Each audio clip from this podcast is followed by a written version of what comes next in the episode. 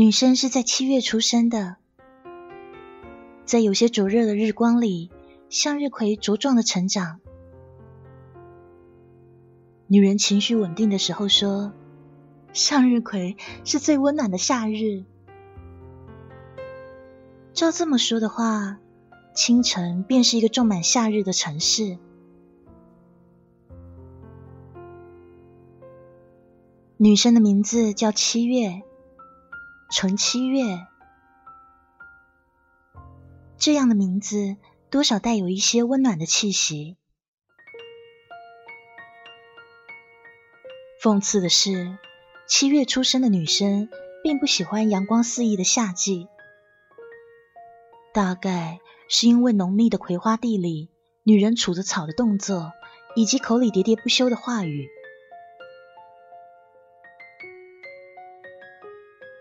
从七月记事起，女人的生活就是路边地里大片的向日葵和那无休无止的等待。她从来没有见男人回来过。可女人说：“七月，只要向日葵生长的最繁茂的时候，你爸爸他就会回来了。”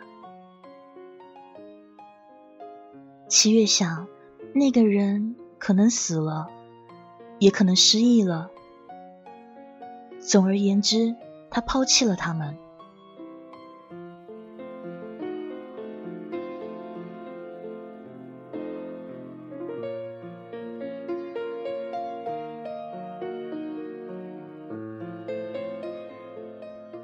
少年时期的陈七月以麻木孤傲的姿态生活着。如果没有人依赖，那么就把自己当成唯一有资格去依赖自己的人。缺少敏感和同情心的女生，自然不是个讨喜的孩子。连同他们一起被抛弃的，还有男人满脸皱褶的老母亲。牙齿脱落后吐字不清的老人，指着他空洞洞的、让人发怵的嘴，满世界的宣告他过度早熟的孙女跟人说话是多么面无表情。那些恶毒的词语从他嘴里吐出来的时候，他活像一个满脸诡异、皱巴巴的老巫婆。而那些最初因为好事而亲耳聆听的人，也渐渐厌烦他说话时四处喷溅的口水，在他走过来张嘴前，就会远远的避开。生活不过是这个样子，一个人的。孤立无援的存在。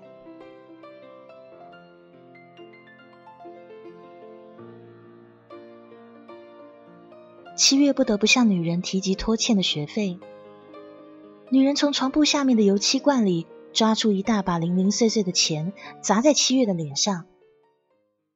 有一张太过锋利的十元钞票从她脸上划过去，割破了眼角的位置。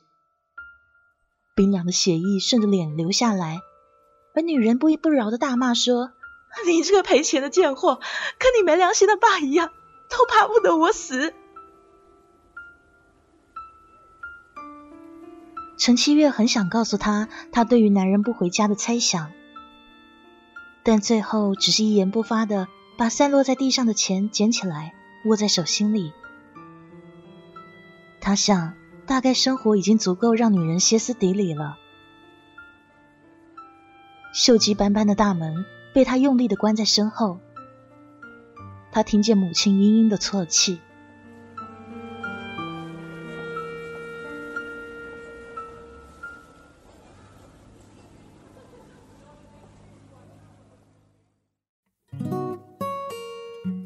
路的尽头是漂亮的洋房和爬满整个墙壁的蔷薇。女生看着盛开的几朵硕大的蔷薇，她想。要是挤出汁液的话，会不会像血一样的鲜艳呢？有一瞬间，他似乎闻到浓稠的血腥味，像是池塘里腐烂的草鱼。男生就是这样出现在洋房的阳台上，看着围墙外女生仰着头孤傲的姿态，有一秒钟的错觉，仿佛像看到自己。哎，你是谁？怎么会在这里？七月朝着发出声音的地方看过去，男生白皙的脸在阳光下透明的像是梦幻一样模糊。那是他第一次翘课，没有去学校。他从男生家镂空的大门上爬过去，伸手摘下一大朵蔷薇，插在头上。七月回过头问那个男生：“漂亮吗？”男生没有回答，只是微微的点点头。走近了看，才发现男生没有瑕疵的脸上也没有颜色。像是洋房四周的墙壁一样的惨白。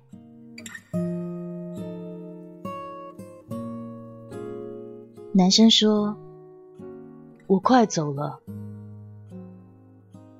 后来七月知道，男生说的“走”是死亡的意思，但他不愿意提及那个字。他说：“死让人有难过的情绪，走了可能有一天会回来。”而死了，就是死了。陈七月想着，看来那个人真的死了，所以就算妈妈那么相信他只是走了，他也回不来了，因为走了不就是死了吗？离开的时候，男生说：“你以后放学就到这来吧。”女生知道，这个生病的男生一个人住着一栋楼。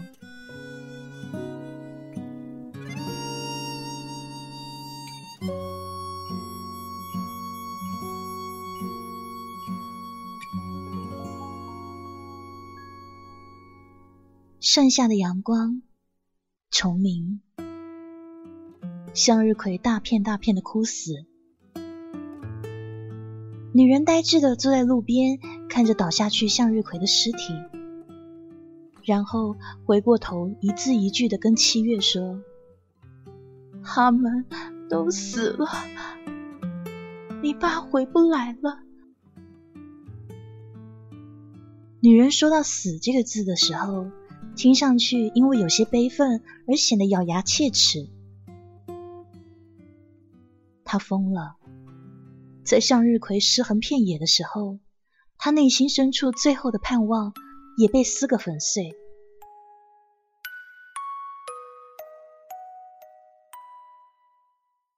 女人是在腐蚀的向日葵残骸里疯的，她整天坐在路边喃喃自语，或者发狂的咒骂着男人，而男人从头到尾都没有回来看过她一眼。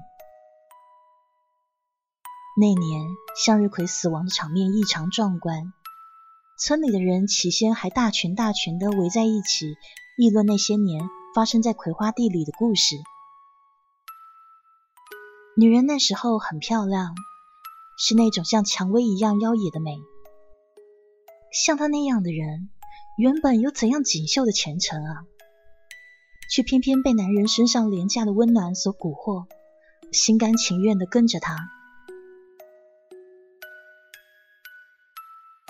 女人日日夜夜坐在路边，看着空荡荡的、逐渐光秃荒芜的田野。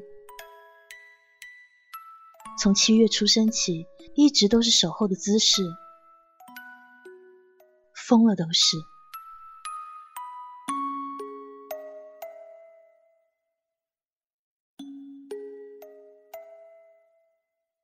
女人疯掉的那些日子里，陈七月整日整日的跑到爬满蔷薇的院子里。他发现男生的身体似乎越来越不好。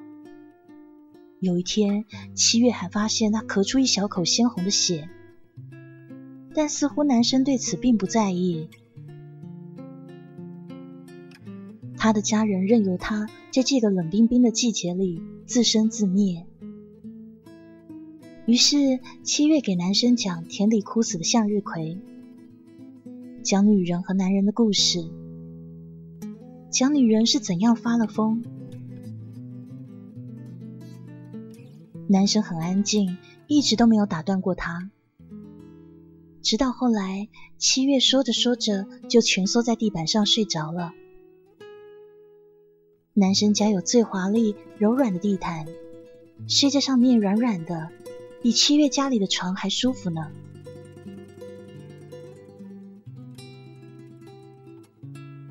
模模糊糊的感觉，有什么东西盖在身上，暖暖的，一直延续到潮湿的心脏。似乎男生给他披上毛毯的时候，气息就停留在他鼻尖的位置。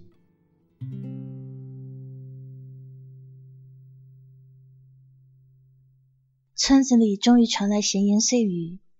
毕竟七月每天插的蔷薇花从洋楼里走出来的样子，越来越像她的妈妈。那个疯疯癫癫的女人，七月不知道妈妈年轻的时候到底做了什么样的事，村里的人那么排斥她。从小到大，她都在那些人的眼睛里察觉到太多的嫌恶。他的奶奶终于难以忍受有关于他和女人的议论，决定将他遗弃。他说。七月，你本来就是不该出生在这世上的生命。因为他精神失常的妈妈不能再支撑这个家，于是那个像巫婆一样讨厌他的奶奶，终于像扔垃圾一样把他扔给远房的互不往来的叔叔，或者说是卖，卖给男人弱智的儿子。于是。七月在那个昏蒙蒙的夜里，央求他冷漠不仁的奶奶告诉他所有的事实。他终于知道这么多年来最想知道的所有丑陋的真相：女人不过是男人生命里的一块踏脚石。男人原本以为可以攀附着从此锦衣玉食，却没想到女人为了和他在一起，居然和家里反目。没有利益价值的爱情与生活是多么的不堪一击。男人最后狠心离去，而女人一辈子都不甘于这样的现实。村里人都看不起她，因为她是一个没有名分却生下孩子的女人。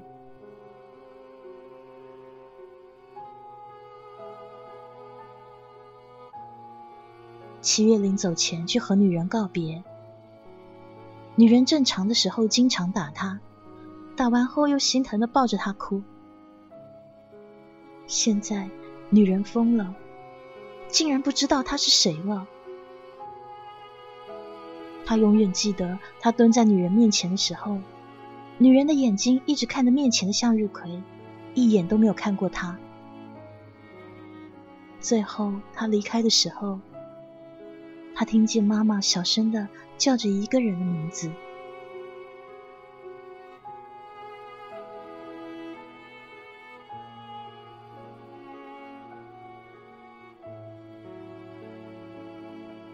在夏日最深邃的时候，七月去跟男生告别，就像第一次见到男生那样，抱着一只破旧的箱子从大门爬进去。男生坐在阳台的藤椅上，看着女生从箱子里拿出一只黑漆漆的、营养不良的猫。女生把猫放在他脚边，说：“我要走了，去很远的地方。我把它送给你。”女生说话的时候一直没有抬头，手指轻轻的抚摸着小猫的脊背，小声的呓语。这样的话，就算快要死了，也不会孤单了吧？男生很认真的问他：“不能等我死了再走吗？我就快要死了。”这是七月第一次听到男生说“死”这个字，他知道男生是难过的。他曾说过“死”这个字会有让人难过的情绪。七月没有回答，他躺在洋房的地板上，一动不动的看着茂盛的蔷薇。男生把蜷缩在脚边的猫抱起来，脸颊深深的埋下去。七月听到蔷薇的哀鸣一直传到庞大的夜空里。他没有告诉男生，那只猫有个很好听的名字，叫蔷薇。他也没问男生，那么你呢？叫什么名字？他想起男生是这样问过他的。男生的声音多像那一年的夏日，温暖的不像样子。这样想的话，清晨果然是种满夏日的城市。那是他不得不遗弃的温暖。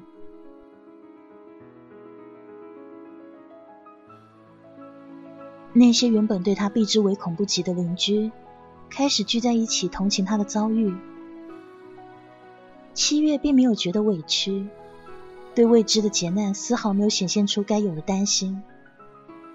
毕竟，对于孤立无援的他来说，不过是提前学会自己一个人孤单的生活而已。在离开之前，他在男生家门口放了一小袋葵花籽。他想，男生应该要像那片向日葵，对某些人来说，有着温暖的气息。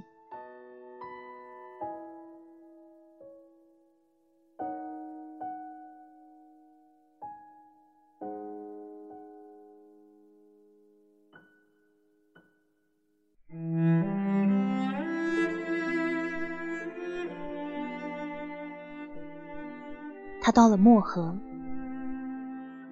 漠河的夏天没有何许的阳光，天空灰蒙蒙的。每到半夜的时候就开始下雨，雨水打在窗上，空荡的回声响彻整个天幕。一阵接一阵的狂风，就像是要席卷着，就像是要跟整个世界同归于尽。后来很长的一段时间里，陈七月每当遇到这样的雨夜，他都无法安眠。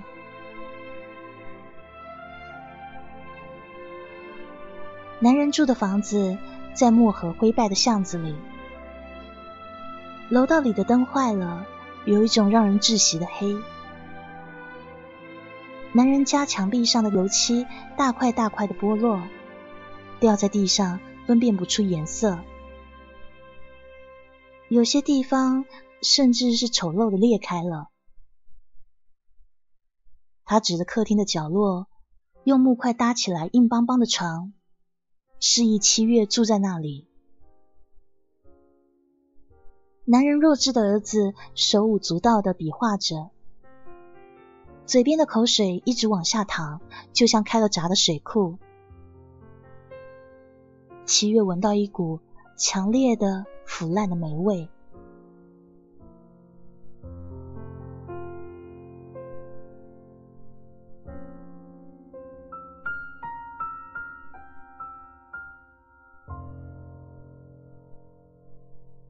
男人的儿子名叫年旺，显然这男人对他还抱有期望，对于他的弱智倒是很随遇而安。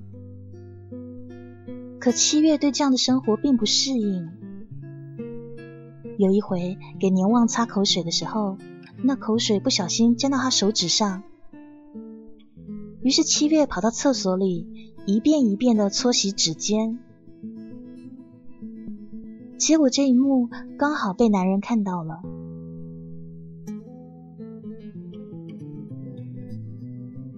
男人愤怒的撕了他的头发。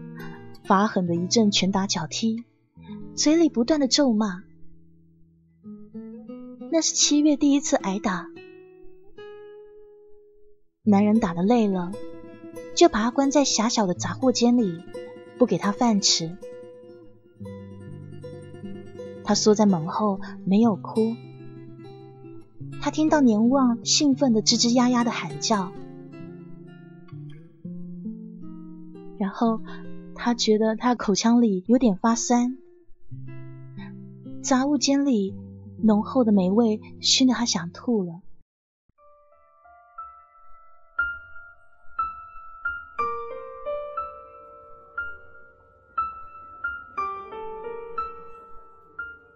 七月被关在恶心的杂货间里面，那浓厚的霉味熏得他想吐。窗上的玻璃碎了一块，风从破了的地方涌进来。刚刚他被打的时候，他的脸被那男人锋利的指尖撕破了一块，血腥味蔓延在空气里。有一瞬间，他想起远在清晨疯疯癫癫的妈妈。半夜的时候，他听见了下雨的声音。他想起不会下雨的清晨和那一大片死去的向日葵。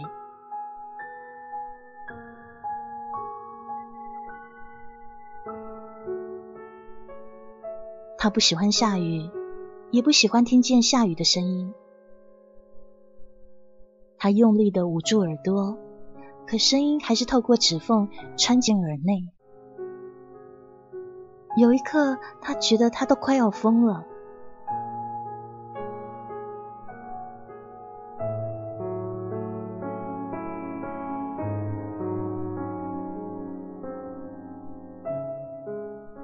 刚开始的时候，七月常常被打，男人总是气急败坏的打他，打完以后就把他给锁起来。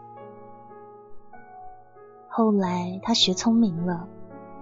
逐渐喜怒不形于色，从开始的钝痛到后来的麻木习惯，原来只是一个很简单的过程。陈七月在这样的过程里度过一个又一个下雨的季节，然后他在冷漠的季节里长大，蜕变成一只美丽的、伤痕累累的蝴蝶。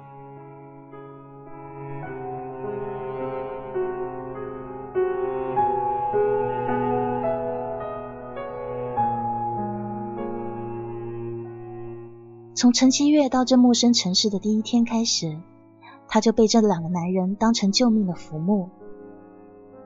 但是他们忘了，浮木是没有根的，哪边有水就顺着往哪里飘去。而七月在心里暗暗发誓，要离开这个地方。如果是地狱，那么让我带着所有的人一起堕落下去。如果我活不下去，那么所有人都该死。在七月麻木冰冷的生活里，他那个巫婆奶奶来过一次。来的那天晚上，七月像每次被打那样，被赶到杂物间睡觉。他的奶奶甚至没有想给他一床被子。他把自己埋在一大堆纸板中，还是觉得好冷。后来他就不动了，任由自己的身体一点一点的失去温度。七月在奶奶眼里看不到一丝被欺凌的心疼和屈辱。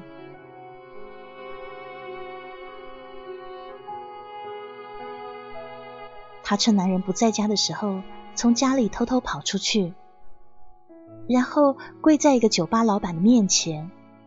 卑微而倔强。七月说：“只要你留下我，我保证会拼命的帮你赚钱。”老板戏谑的看向他，虽然有一张美丽的脸蛋，却还没有发育成为一个足够性感的女人。后来老板说：“好啊，只要你答应了一件事，我就留下你。”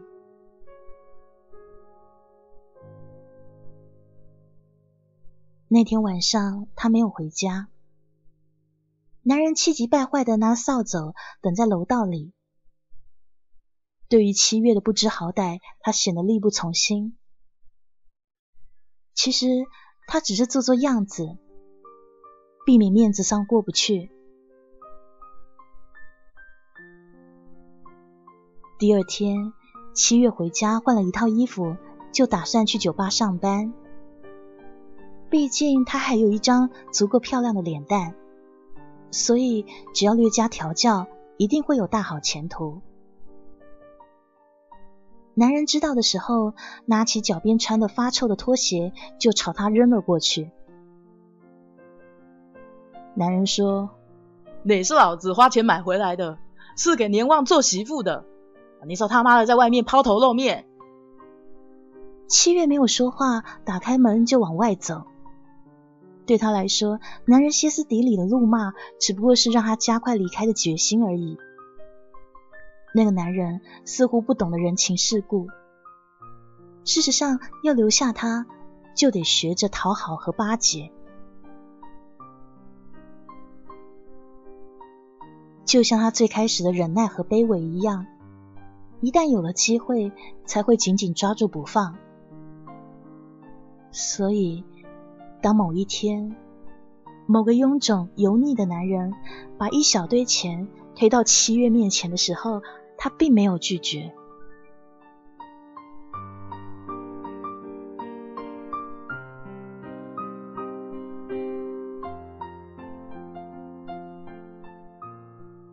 男人不争气的儿子咬着手指坐在椅子上傻笑，他骂骂咧咧的把他含在嘴里的手指扯出来。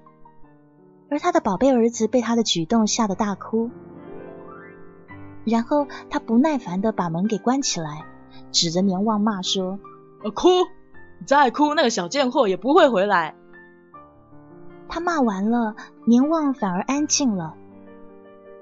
他为他的胜利感到开心。他并不知道他那个过于低能的儿子有多么害怕七月。他不在的时候。七月的手指会狠狠的掐在他儿子的胳膊上，这一切年望都没有办法告诉他是块暴力的爸爸。一切刚刚开始，一切开始的时候，命运开始轮回。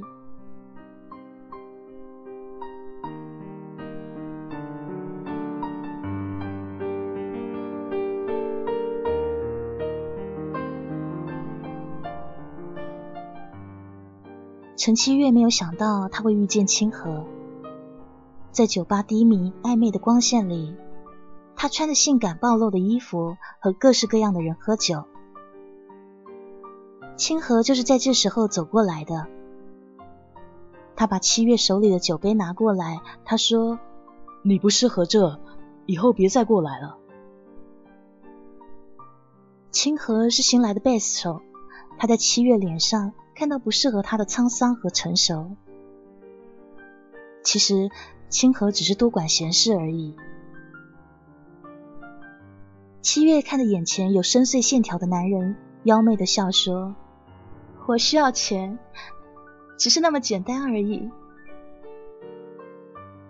那天晚上，他跟着清河回家，很明显，清河的经济状况不是很好。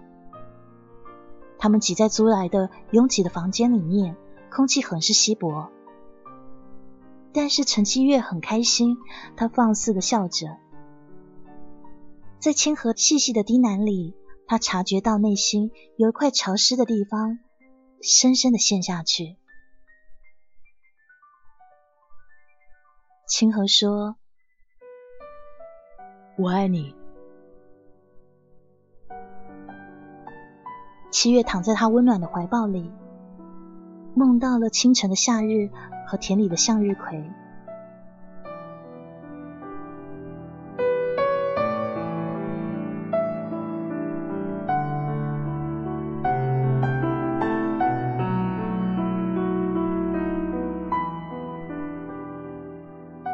接下来，白天他依旧在酒吧上班，晚上就和清河待在一起。清河总是轻轻的把他脸上浓艳的妆擦掉。他说：“七月，等我存够钱，我就带你离开这。”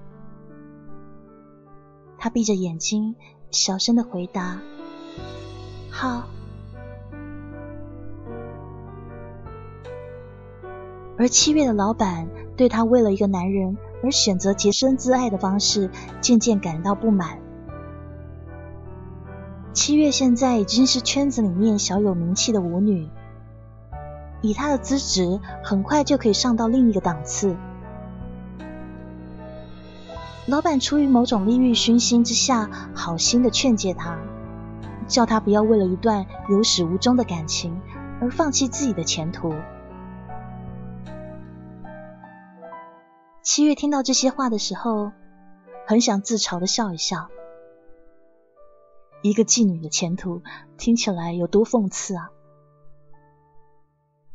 她不过是终于飘荡累了，想找个地方休息一下。她究竟有多爱清河呢？其实还是比较爱自己吧。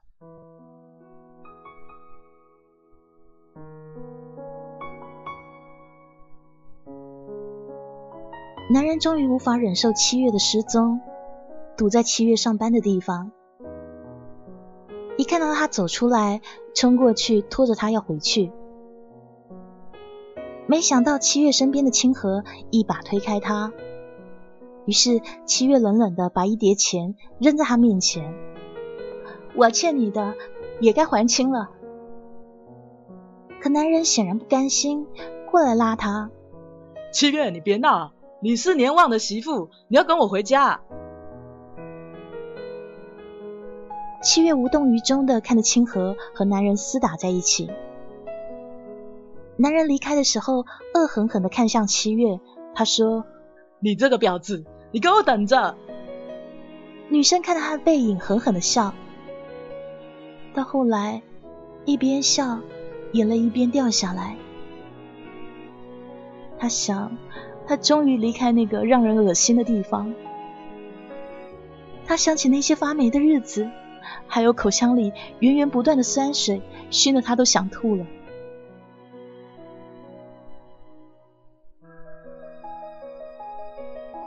清河给他买了一个小小的银白色的钻戒。天色暗下来的时候，清河就小心的抱着他，然后在耳边低语，夜夜跟他说：“七月，总有一天我会带你离开。”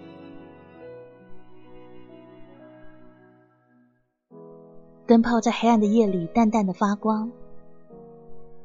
从七月躺着的地方看过去，刚好看得到围着他打转的灰扑扑的飞蛾。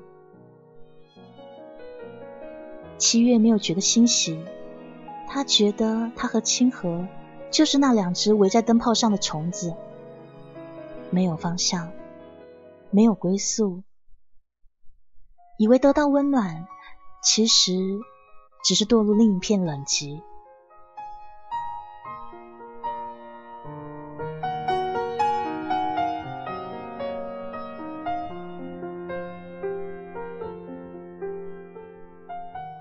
清河不会做饭，穿过的衣服、袜子扔得满地都是。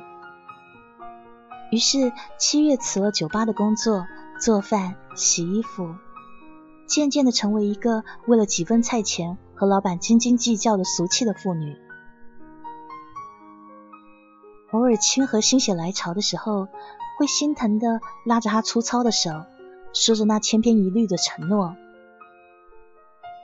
很长的一段时间，他仿佛又回到那个煤积斑斑的杂货房里，一遍一遍的帮年旺擦嘴边的口水。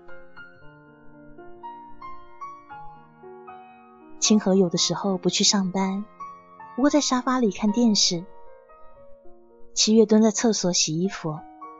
他听到清河大声的催促他去做饭，而清河自己一坐就是一整天，一动也不动。男人不知道从哪知道他的住址，天天跑来敲他的门大骂。他出门的时候，旁边的人总是厌恶的绕开他。他对清河说起这些事，可清河只是盯着电视，淡淡的回应，从头到尾都没回头看他一眼。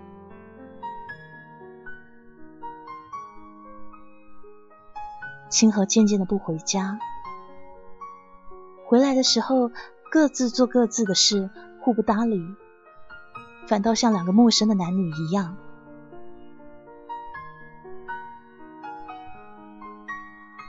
漠河的半夜，还是不知疲倦的下着雨。陈七月一个人躺在冰冷的被子里，有一两滴雨从窗口涌进来，打在他脸上。雨下的很大的时候，清河爬上来，从后面抱着他。他把头埋在七月的颈窝里，他说：“七月，我爱你。”就像第一次带他回来的时候，声音温润又清晰。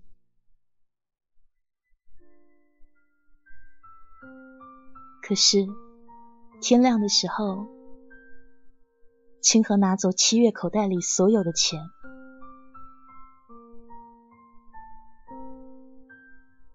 七月并没有因为被欺骗而觉得寒心。他把锅里最后一点饭盛出来，没有加热，咬进嘴里，大口大口的吃起来。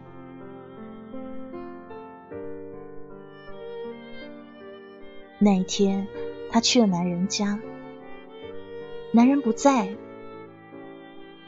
年旺看到他的时候，口里嘀嘀咕咕的叫个不停。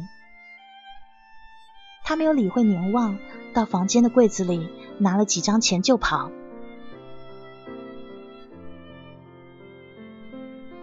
他去街口的药店里抓了几副中药，回到家煎好后倒出一大碗喝掉。半夜。他听到男人在门口不停的大骂，他没有开灯，他觉得寒冷不断的朝他涌过来，他在寒冷的夜风里察觉到肚子里的另一个生命正在一点一点的死去，他心里轻轻的松了口气。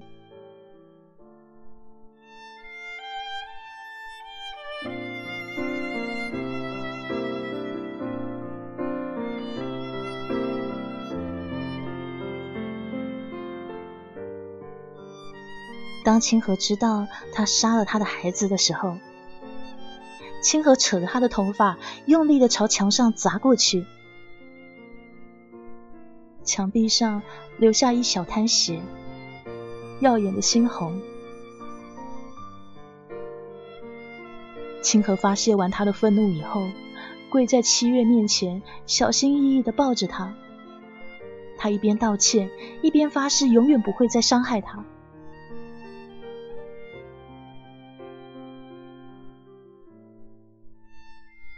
就在那个晚上，他知道清河吸毒，而且已经被公司辞退，而且负债累累。七月没有办法把眼前懦弱苍白的毒虫和夜里会说带他离开的清河联系在一起。那个被生活折磨的奄奄一息的男人跪在地上。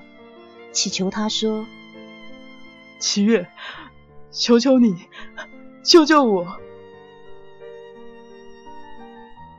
陈七月面无表情的看着他一遍一遍的扇自己的耳光，最后清河哭了。他说：“七月，对不起。”但是七月没有说话，他安静的躺在床上。听见窗外断断续续的下着雨。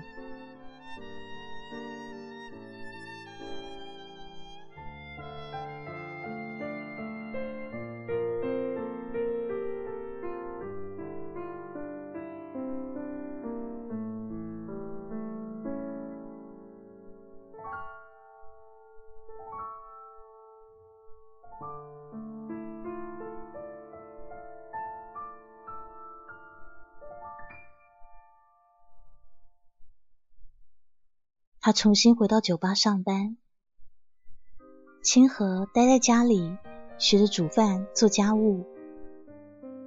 他会在七月下班的时候抱着他，帮他按摩。一切似乎回到最开始的那段时光。清河说他不会再碰毒品。他说这些话的时候，七月想起他也曾经这样信誓旦旦的。说要带他离开。他没有像往常一样回答，没有说好。他已经不知道该怎么跟清河说这个字了。破碎的感情往往像粘合起来的花瓶，虽然完整，但是早已伤痕遍布。所以那一天，他在酒吧看到清河的时候，他没有觉得诧异。清河在嘈杂的人群里。搂着一个妖娆的女人，轻声细语。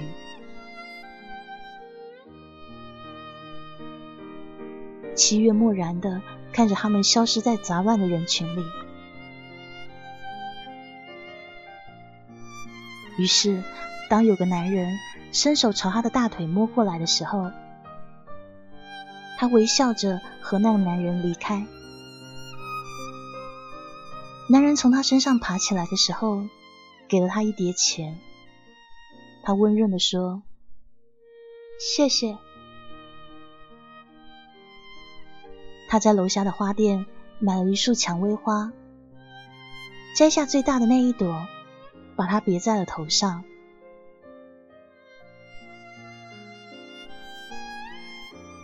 他打开门，看到清河慌乱的把什么东西藏到沙发底下。他肆意的笑，然后把清河的头抱在肚子上。他问清河：“漂亮吗？”清河惊讶的看向他，没有说话。他自顾自的笑，把包里男人给的钱拿出来递给清河。他说：“我累了，要睡觉。”然后鞋也没脱的躺在床上，他闭上了眼睛，模模糊糊的看到清河灯光下明明灭灭的脸。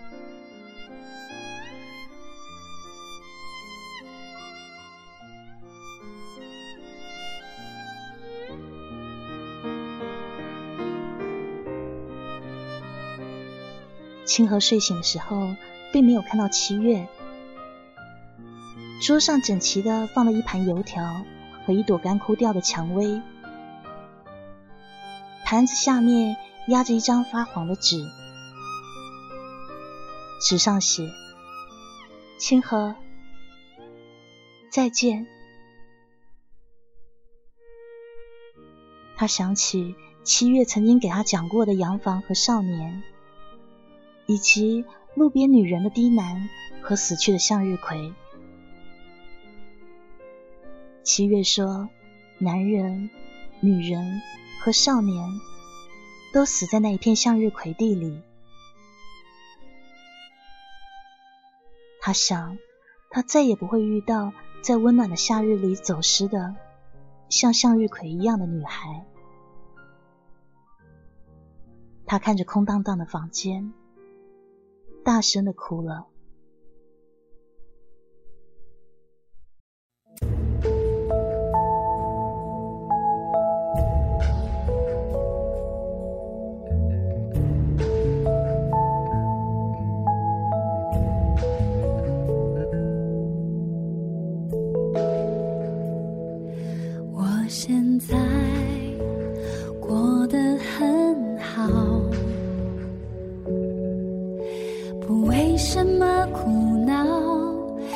像悠悠的水草，也不怕回忆惊扰。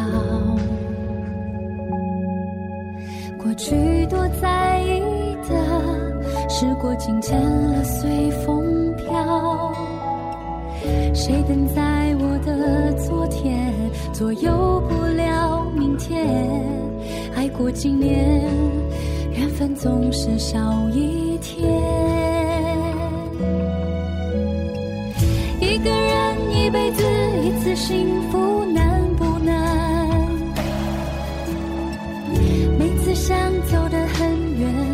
渴望越无力向前。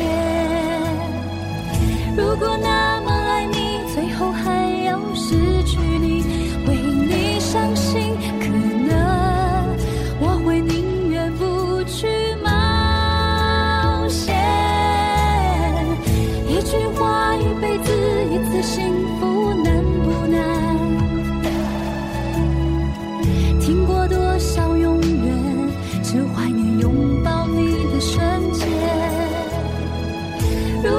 是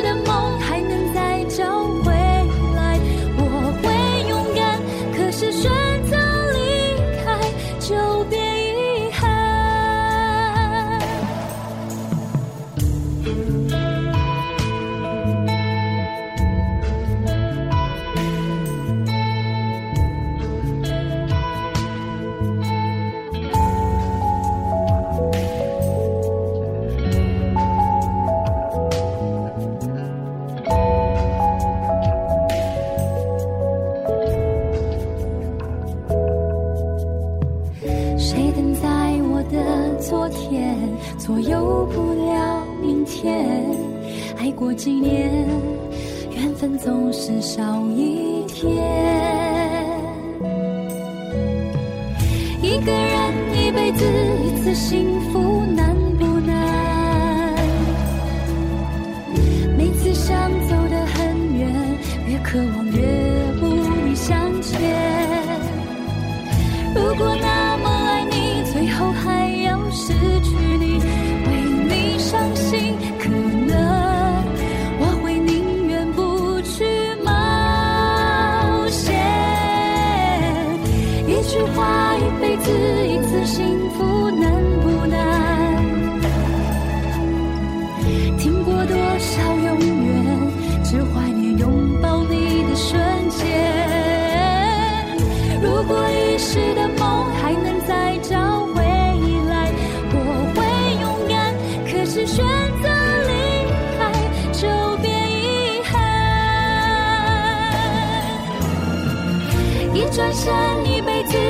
的幸福难不难？当时说了再见，再见面时空都已蜕变。如果遗失的梦还能再找回。